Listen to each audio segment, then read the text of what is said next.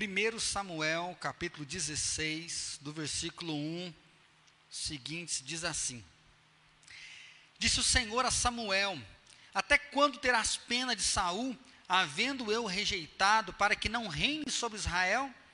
Enche um chifre de azeite e vem, enviar-te-ei a Jessé, o belemita, porque dentre os seus filhos me provi de um rei.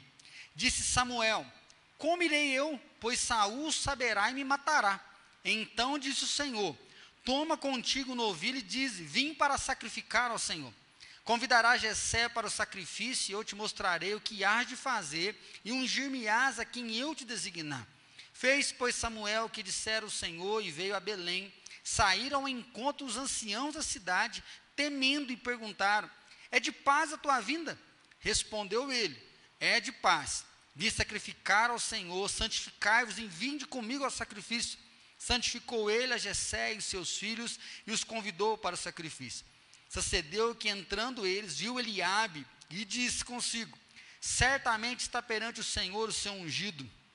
Porém o Senhor disse a Samuel: Não atentes para a sua aparência, nem para a tua altura, porque o homem, porque o Senhor vê, porque o rege, perdão, vamos lá, versículo 7.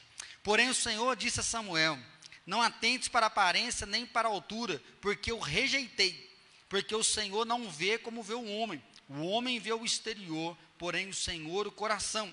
Então chamou Jessé Abinadab e o fez passar diante de Samuel, o qual disse: Nem a este escolheu o Senhor. Então Jessé fez passar a Samar, porém Samuel disse: Tampouco a este escolheu o Senhor. Assim fez passar Jessé os seus sete filhos diante de Samuel, porém Samuel disse a Jessé: O Senhor não escolheu estes. Perguntou Samuel a Jessé: Acabaram-se os seus filhos? Ele respondeu: Ainda falta mais moço, que está apacentando as ovelhas. Disse, pois, Samuel a Jessé: Manda chamá-lo, pois não nos assentaremos à mesa sem que ele venha. Então mandou chamá-lo e fez entrar. Era ele ruivo de belos olhos, de boa aparência. Disse o Senhor: Levanta-te e unjo, pois este é ele. Tomou Samuel o chifre de azeite e ungiu no meio dos seus irmãos. E daquele dia em diante o Espírito do Senhor se apossou de Davi. Então Samuel se levantou e foi para Ramá. Viva a vida pelo chamado, é o nosso tema de hoje. Pensar primeiro aí na eleição, né? Alguns irmãos se candidataram, tiveram coragem, né, de dar o seu nome. Ah, mas e se eu for eleito, se eu não for, né? Será que eu vou dar conta? Será que esse pode? Será que esse não pode? Quem serão os eleitos, né? Daqui um pouquinho nós vamos ver no final do culto quem foram os irmãos eleitos. Da mesma forma, pensar no novo ano.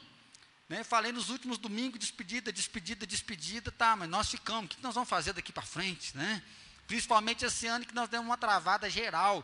Né? Nós entramos em 2020 no pico total, vamos alugar um salão, vamos correr atrás, abrir um lugar maior, e de uma hora para outra a gente começa a fazer culto sem ninguém aqui dentro do templo, a não sei a equipe que estava administrando.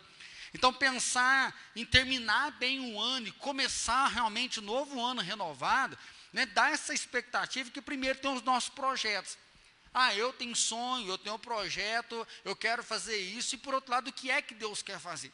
Eu acho que como cristão, muitas vezes parece que fica meio um duelo. O que eu estou fazendo está certo, o que eu estou fazendo é o que Deus quer que eu faça. E aí fica essa questão: sou chamado ou não sou chamado? Deus tem algo para mim ou Deus não tem algo para mim? Eu vivo a minha vida como se fosse uma vida secular, ou seja, sem a presença de Deus, fazendo o que eu acho que está bom, que é o dia a dia, ou eu vivo como se realmente a eternidade brotou no meu coração. Deus me convocou para fazer isso, é isso que Deus quer. E aí algumas frases que sempre me desafiam. O homem ou mulher que sonha não está fadado ao fracasso. O homem e a mulher que não sonha está fadado ao fracasso. O homem e a mulher que sonha, ele vai crescer, ele vai conquistar, ele vai desenvolver. Agora, o que não sonha, ele vai deixar a vida simplesmente acontecer. Ele perde a expectativa, ele perde a esperança, ele não tem ânimo para enfrentar, porque não tem nenhum desejo, porque não tem nenhum alvo. Né? Alice no País das Maravilhas né, tem um, uma frase no filme que diz: Se você não sabe para onde vai, qualquer caminho está bom. Então, se você não tem um lugar definido, você vai virar, você vai parar, o que vier você aceita, porque você não tem um direcionamento, você não sabe para onde está indo. Se você quer viver algo diferente, precisa fazer algo diferente. Se você quer um casamento renovado, se você quer experimentar Deus de uma forma nova, se você quer ter mais intimidade com Deus, se você quer melhorar a sua vida financeira, você precisa pensar em fazer algo diferente. O problema é que fazer algo diferente geralmente é fazer algo que a gente nunca fez, e aí bate, mas o que, que eu devo fazer então? Como eu vou fazer? E é da vontade de Deus, obedeço a Deus, como que eu consigo ouvir Deus falar para eu poder seguir em frente? E aí então nós vemos Deus nos chamando. E infelizmente na igreja também né, tem uma convicção que parece que o único chamado é o pastor. Então ele vem, ele estuda, ou às vezes ele está casado até o momento que ele é chamado, e aí agora ele vai ser pastor, e as outras profissões ninguém é chamado. Nas outras profissões, você vai vivendo a vida que é isso que tem que fazer mesmo, é isso que acontece, porque o chamado é só o sagrado, né? o, o chamado é só o religioso. Mas o que nós percebemos é que Deus vem chamando homens e mulheres na história, Deus vem chamando pessoas para viver o querer dele, viver a vontade dele e assim servir a humanidade, e assim servir o mundo. Nós temos um chamado a ser luz, e a luz confronta as trevas. Nós temos um chamado, né, primeiro chamado nosso que nos unifica é o chamado à fé a fé evangélica, né? o que, que é uma fé evangélica? Né? Nós carregamos o nome de evangélicos. Né? A fé evangélica é aquela que está no Evangelho. O ser humano é pecador, fadado ao fracasso, condenado ao inferno, e aí o Evangelho é a boa nova. Então a fé evangélica é uma fé da boa nova. Qual é a boa nova? Deus nos amou a tal ponto de mandar um único filho dele para morrer na cruz, ressuscitar ao terceiro dia e assim nos dar a salvação. Nós podemos falar, e aí pensando em ser mais dogmáticos, é falar que é uma fé católica. Falar que existe uma fé católica não é uma questão denominacional. Uma fé católica é dizer que existe uma fé que é universal. Aí parece que piora, né? Católica é universal para dizer o que? Essa é a fé que nós temos em Jesus. Então, declarar que nós somos cristãos é declarar que existe uma fé que é universal, que no mundo inteiro vai declarar que o nosso mestre é Jesus, a nossa inspiração é Jesus. Então, o nosso chamado, ele está pautado em Jesus Cristo, a nossa vivência está pautada que Jesus veio para mostrar o caminho, mostrar a salvação, e ele vai embora e nos comissiona, ou seja, nos convoca, nos chama para viver aqui. Um como pastor, a outro como dono de casa, o outro como médico, o outro como pedreiro, o outro como gari, cada um num lugar, cada um em um local, mas ambos iluminando, ambos é, confrontando as trevas, sabendo que o rei nos convocou, sabendo que Deus nos chamou. Esse texto é interessante, porque nós temos que fazer um resgate. Deus liberta o povo lá do Egito, você precisa lembrar lá de Israel sofrendo a escravidão no Egito. Deus fala: deixa o meu povo sair do Egito para que eles me prestem culto. Deus chama Israel de meu povo, e o objetivo de Deus é ele reinar sobre esse povo. Se você for lá para Apocalipse, o que nós encontramos de Apocalipse, quando a gente for para o novo céu, uma nova terra, que jeito que vai ser no céu? No céu vai concretizar que nós seremos povo e Deus vai ser o nosso rei. Ele vai ser o nosso Deus, ele é quem vai nos governar, que é isso que ele queria que acontecesse aqui na terra.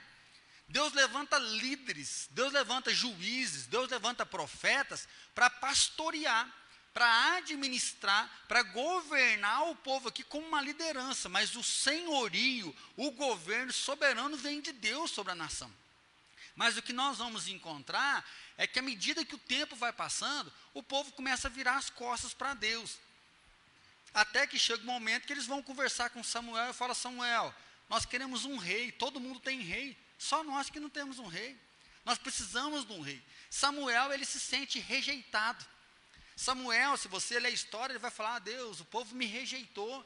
E Deus fala: oh, Samuel, que isso, cara? O povo não te rejeitou, você é profeta. Você é o líder deles, mas o rei deles sou eu. Quando eles pedem para você um rei, eles estão dizendo não para mim, não é para você, a rejeição é comigo.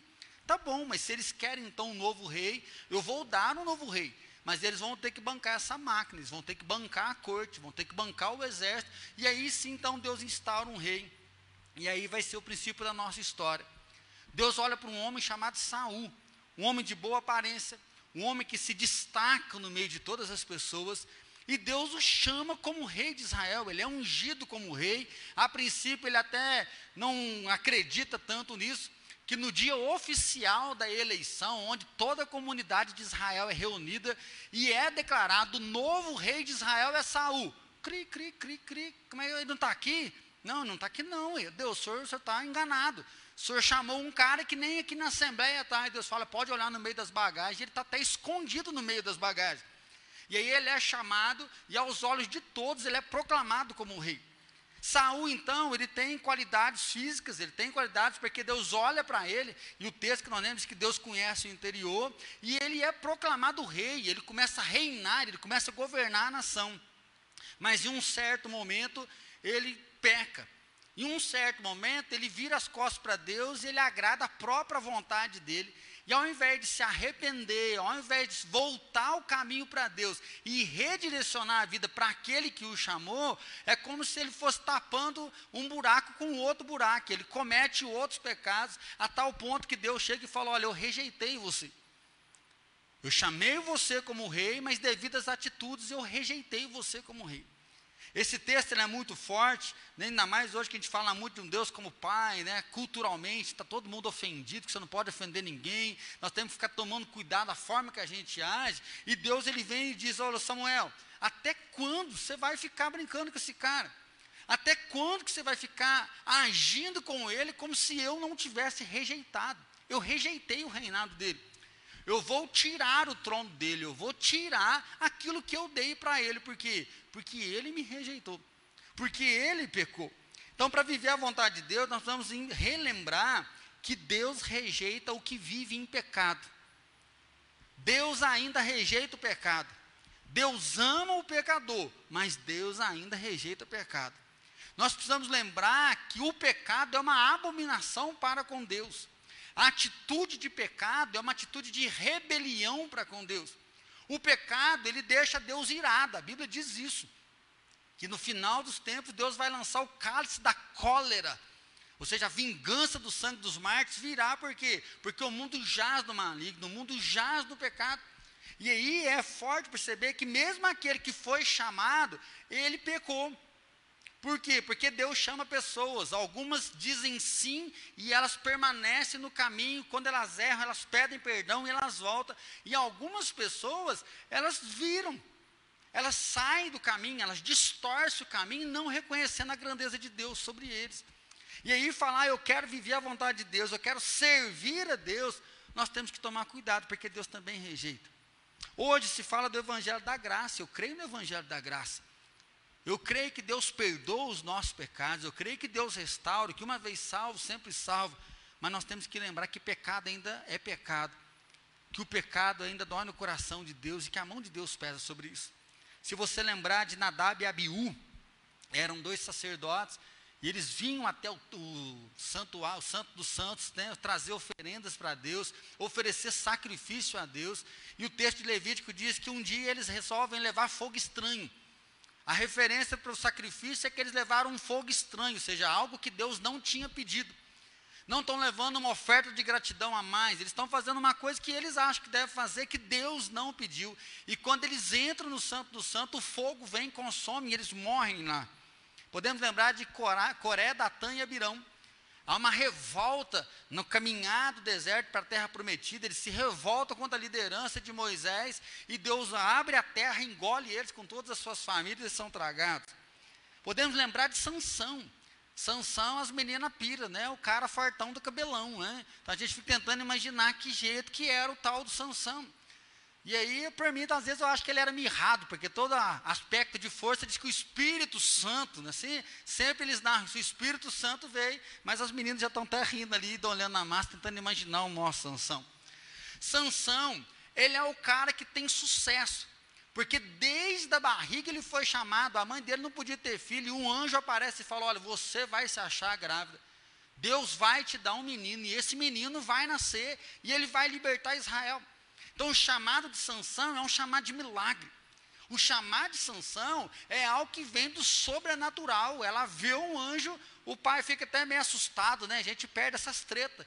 Porque depois ela fala para o marido dela: ai amor, um anjo veio e falou que eu estou grávida. Ele fala: não, manda esse anjo voltar para nós conversar, quer saber o nome dele, né? Então, se não sabe se é espiritualidade, você está querendo matar a mulher, que a mulher está grávida. E o anjo aparece. O anjo volta e fala: Olha, esse filho vai ser gerado, vocês vão ter, eu curei, ela está sendo curada, e esse menino vai ser consagrado a Deus.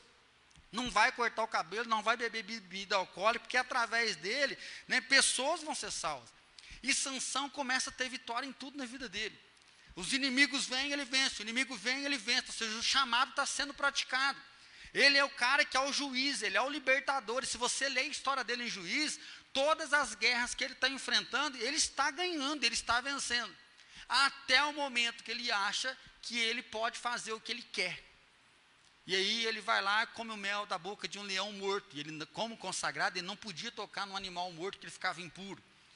Ele quer ter uma mulher porque ele gosta. E o pai fala: Meu filho, essa mulher não é boa, não é do mesmo povo, da mesma fé. Não, eu gosto dessa, é essa que eu quero vai dormir com prostituta, depois ele vai dormir com outra mulher, e para mim tem um versículo lá que mata tudo, que diz que ele descobriu o coração para aquela mulher, e ela raspa o cabelo dele, ele perde todo o poder, e quando ela fala o inimigo vem, ele se levanta como tal, mas o autor bíblico diz que ele não percebeu que o Espírito Santo já tinha retirado dele.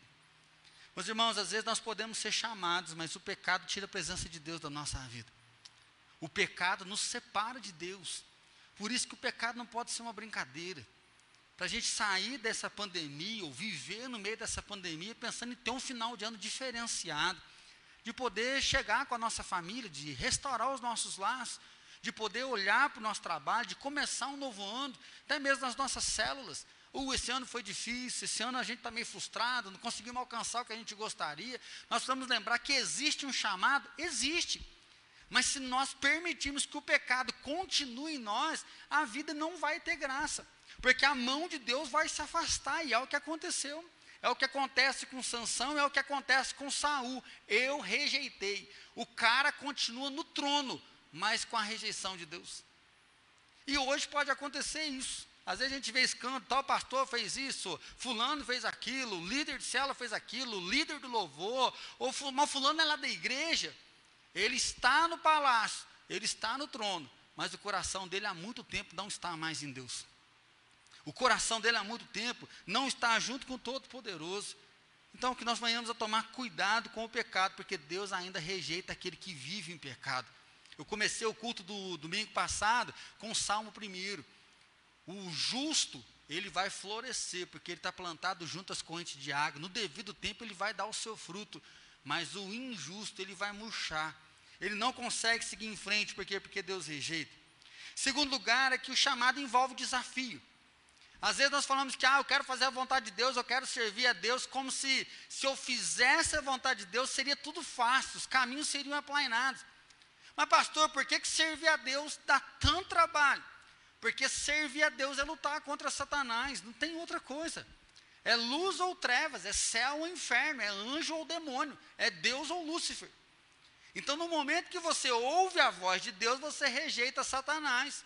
Por isso que Deus rejeita aquele que vive em pecado, porque quem está vivendo na prática do pecado, ele está assumindo a Satanás e rejeitando a Deus. Então não há o caminho dúbio. E aí é o momento então que nós enfrentamos essa dificuldade. Samuel, ele tem que ungir um novo rei. Ele fala, mas Deus, se eu for ungir um novo rei, o rei atual vai me matar. Então assim, Tá, beleza, a gente faz um cultão lá, consagra o novo rei, mas a casa caiu. E se você conhece Saul, ele já está de olho grande vendo quem são os cabeças que estão se levantando, porque ele não quer que ninguém se levante, porque ele fala: se alguém se levantar, vai me roubar o trono. Ele vai falar isso de Davi. O povão, a mulherada começa a clamar: Saul matou mil, Davi matou dez mil. O que, que ele diz? O que, que falta para esse cara no seu trono? Então Samuel já está com medo antes disso. Ele fala: esse cara vai me matar. Então, assim, servir a Deus vai envolver isso. Vai desenvolver o quê? Que nós vamos enfrentar desafios, nós vamos enfrentar lutas, nós vamos enfrentar perseguições. Mas é o chamado meu, o seu chamado, libertar as pessoas das cadeias. Cumprir aquilo que Deus está nos convocando. Se você vê Samuel, ele vai ungir Davi, aí bem dizer, ele vai quase que se aposentar mas ele vai ver esse menino crescendo, seu menino se tornando rei, e hoje nós temos um dos maiores reis que reinaram sobre Israel, que foi aquele ao qual Samuel pôde ungir. Uma das coisas bonitas no Salmo 1 é que diz que no devido tempo o justo dá o seu fruto. Então eu creio que nós chegamos no final de ano, acho que a maioria cansada. Né? Cansada da pandemia, cansada de ficar em casa. Né? E espiritualmente parece que é até uma fé meio embaçada. E já pensando como que vai ser ano que vem. Se ainda vai ter segunda onda, se não vai ter segunda onda. O chamado de Deus, ele vem para nós, e os milagres de Deus vêm, mas a luta acontece. Um exemplo do chamado e ter desafio é lembrar do profeta Isaías. Isaías, acho que tem uma visão que todo mundo gostaria de ter. Um certo momento ele diz que o céu se abre, ele vê Deus assentado no trono e os anjos cantando: Glória, Santo, Santo, Santo, Santo, Santo, Santo é o Senhor dos Exércitos. Eu acho que o presbiteriano tem muita vontade de ver o sobrenatural, Neymar. Uma visão dessa de anjo, então, a gente acha que às vezes até a gente falava em língua na hora dessa, né? meu Deus, né? Onde jejuar, eu quero chegar num nível desse. Só que Isaías, quando vê tudo isso, ele abaixa a cabeça e fala: ai de mim, vou morrer. Eu sou um homem de lábios impuros e eu estou vendo Deus, e aquele que vê Deus não dá conta, ou seja, eu não vou sobreviver. Mas Deus vem, toca nos lábios dele, Deus purifica, Deus santifica ele. E aí, nossa, que experiência sobrenatural. Mas em um momento da vida de Isaías, Deus fala: Isaías, o povo é rebelde, o povo vive fazendo o que eles querem e acha que não vai acontecer nada. Então, a partir de hoje, você vai andar três anos sem roupa, você vai andar três anos nu. E quando as pessoas rirem, debocharem, falarem de você, da sua vergonha, você diz: vocês vão ser humilhados, igual eu estou sendo humilhado, porque Deus vai levantar um povo distante e pesar a mão sobre você. Então, o chamado ele é desafiador. Ver anjo é bom. Todo chamado tem essa parte. Momento que a célula está quadradinha, momento que alguém fala, oh, agradeço vocês porque minha vida mudou. Né? Acho que eu contei que domingo passado, nós fizemos uma última reunião da célula e uma pessoa que até se batizou agora, domingo, né? Domingo retrasado, ela falou assim: ai, pastor, nossa, foi meu batismo, mas eu estou feliz até agora, meu coração está queimando. E sim, eu louvo a Deus porque eu já fui numa igreja, fui na outra, mas eu nunca recebi o que eu estou recebendo agora. Mas mesmo sendo nova, é muito triste ver as pessoas indo embora. A gente queria que elas ficassem. E agora a célula vai te parar ainda. Vocês não me abandonam, não, não, não me larga, não. Porque assim, eu quero mais, eu quero mais. Assim, o ministério, o nosso chamado é isso.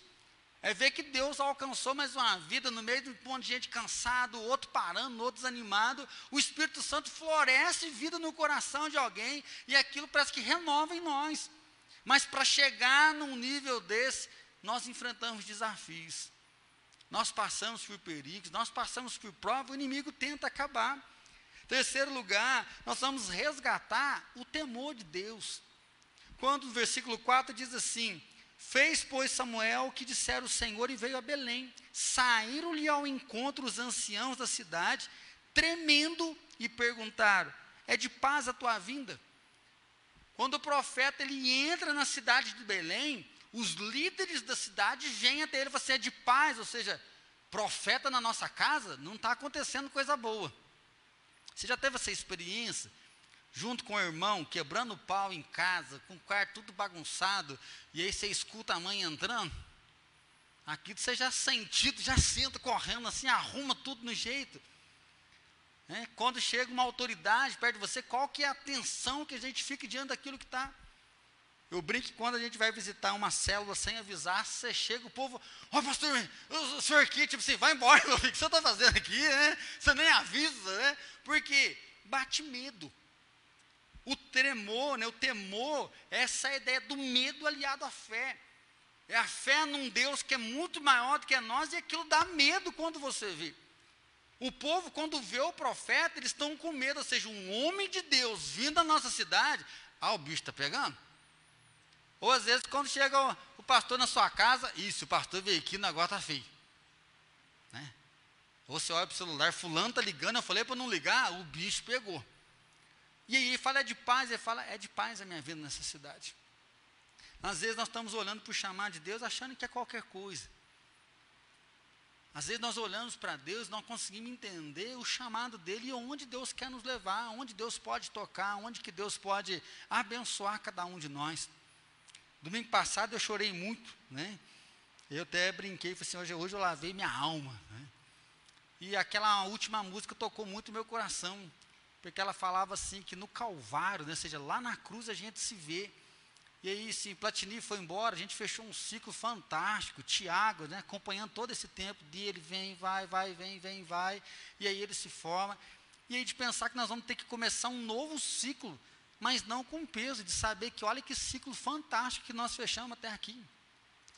Nós temos lutas, nós temos desavença, nós temos muita coisa para melhorar, nós temos muita coisa para acertar, mas olha onde nós chegamos e Deus já nos trouxe um lugar que pelo menos eu nunca imaginaria que nós chegaríamos. De olhar para aquilo que Deus está fazendo, quando eu vim para cá, com nove meses de casado, eu estou falando, nossa, esse, esse molequinho, essa menina aí, mais uma igreja mais antiga, o que, que esse molequinho vai fazer aqui? E aí hoje a gente pode olhar que realmente o molequinho não fez nada, mas Deus foi fantástico. Deus foi formidável. A maior parte do meu show domingo passado é saber que mesmo incompetente, incapaz e com tanto defeito, Deus me colocou em lugar que eu nunca imaginei que colocaria. Eu creio que Deus faz isso com a gente na igreja. Por quê? Porque Ele é. É Ele que chama. É Ele que vocaciona. Se você está aqui, você tem um chamado como cristão, porque você ouviu a voz do Espírito Santo. Se você participa de qualquer coisa da nossa igreja, né, se você assumiu o compromisso de ser membro, é porque você ouviu a voz do Espírito Santo. Pregação não muda a vida de ninguém, a pregação em si. Porque se a pregação mudasse a nossa vida, pense em nós todo domingo aqui, nós era, ó, todo anjo, tinha crescido até asinha nas costas já mas é o Espírito Santo que nos coloca no caminho. É o Espírito Santo que falou: você está errado, presta atenção no que você está fazendo. Ou não é para isso que eu te chamei, não. Do quebra esse coração duro, volta à presença. Então, assim, é o chamado de estar com Deus, de servir a Deus, esse temor a Deus que nos coloca no caminho de saber quem Ele é em nós e quem Ele é por nós, para poder viver com Ele. Você é chamado, então, seja aqui no ministério, na sua casa, para viver essa excelência de Deus com temor nele, sabendo que Ele é por nós. Só que às vezes vem alguma rejeição, às vezes vem alguma coisa que contraria. Estava brincando, tem alguns irmãos que falam, nossa, que triste o pastor Platini ir embora. Né? Aí eu não sei se estão tristes que ele ir embora, porque não foi eu e ele ficou. Né? Esse Samuel, Samuel está lá tratando lá, Samuel está lá, ai, eles não me querem como eu. Então assim, Existem diversas coisas acontecendo. Outras coisas existirão, mas o temor do Senhor, provérbio diz, é o princípio da sabedoria. O tremor do Senhor é que nos fortalece a permanecer no caminho dele, porque porque ele chamou. É bonito porque Samuel fala assim: "Mas Deus, se eu for lá, ele vai me matar". Deus fala: "Não, vai lá e oferece um sacrifício". Deus dá um jeitinho para acalmar o coração, mas Samuel obedece. Samuel vai lá ungir um menino. Quando Samuel vai, Jessé reúne toda a família. E aí, se você percebeu o narrador bíblico, diz que quando Samuel chega e fala: Esse é o rei. Você já foi num lugar e você fica pensando que é alguém, depois você vai ver que o alguém é, é um outro que não é classificado. Ou seja, quando Samuel entra e ele está atrás do rei, ele vê o filho mais velho, ou seja, o cara forte, o cara alto, é o cara está dando mais né, vislumbre ali. Ele fala, é esse. Deus fala, não é esse, não. Calma aí. Porque eu não vejo o exterior, eu vejo o interior. E José fala, não, não é esse não. Ah, tem esse outro aqui. Não, esse também não é não. Não, mas tem esse aqui. Não, esse aqui também não é não. E aí acaba todos os filhos. A ponto Samuel falar, mas não tem nenhum. Deus falou que aqui estava o novo rei, mas não tem nenhum outro filho. Eu falo, ah, tem um mais novo que está cuidando das ovelhas. O texto diz que Davi não era qualquer um, ele era bonitão, cabelo de fogo, os olhos né, brilhando. Ou seja, ele era, só ele era o mais novo. E diz então que quando Davi chega, Deus fala: é esse, pode ungir esse menino. E ele então vai ser ungido rei. Só que nós vamos ver que depois de uns 10 anos é que ele vai ter a coroa. Ele é ungido como rei lá no pasto, ele é ungido como rei na casa do pai dele. Depois ele vai enfrentar o gigante, ele vai estar com o rei, o rei vai tentar matá-lo. Dez anos depois ele vai assumir realmente a vocação dele. Ele vai assumir o cargo dez anos. Uma coisa bonita da prévia é que a gente começa a ligar para alguns irmãos: Ó, oh, você foi indicado, você quer participar? E assim, vários irmãos estava até difícil montar a chapa para concorrer, porque muitos irmãos falam assim, pastor, eu estou nesse ministério, eu estou naquele ministério, e assim, bicho está pegando. Falei, minha filha, não pega não. Né? Te liguei para você ver que você foi reconhecido. Tem alguns que eu liguei só para falar, ó, oh, você foi reconhecido, a igreja está te vendo, viu? Por quê? Porque trabalha demais. Aí sabe o que é bonito disso? É que nós não precisamos esperar o cargo para trabalhar. Saber do chamado é sim, um momento isso vem como sinal de honra, de reconhecimento de poder crescer nessa carreira espiritual, religiosa, né, assim, diaconato, presbiterato, líder de célula, vai na, na supervisão, isso faz bem para nós, seja, eu cresci, eu não sou criança mais, eu amadureci, né, isso é gostoso. Mas o melhor de tudo é saber que Deus vê o interior, e aquele que está no interior, firmado com Deus, ele não precisa do cargo.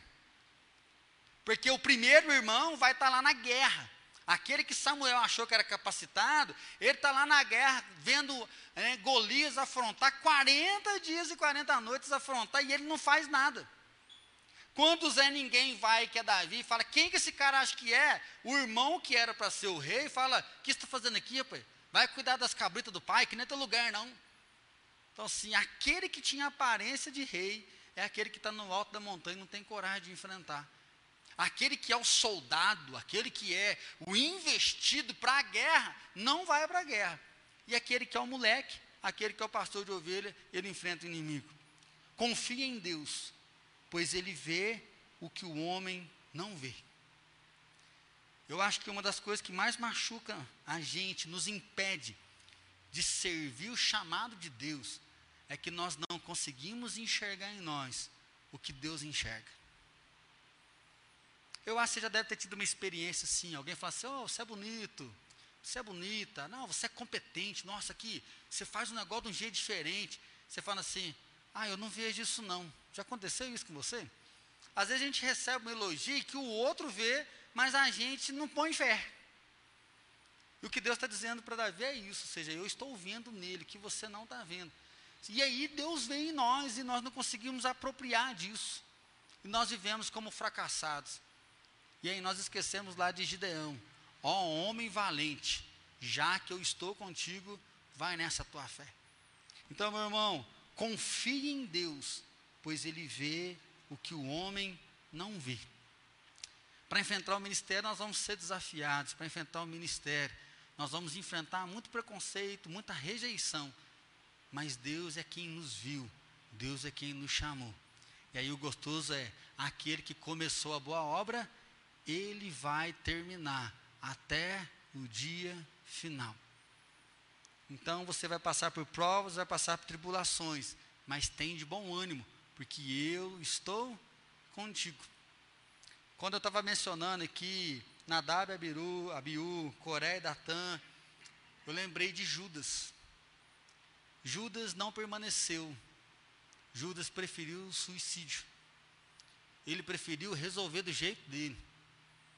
Judas, o que nós percebemos no texto bíblico é que ele não aguenta o sentimento de remorso por ter traído Jesus.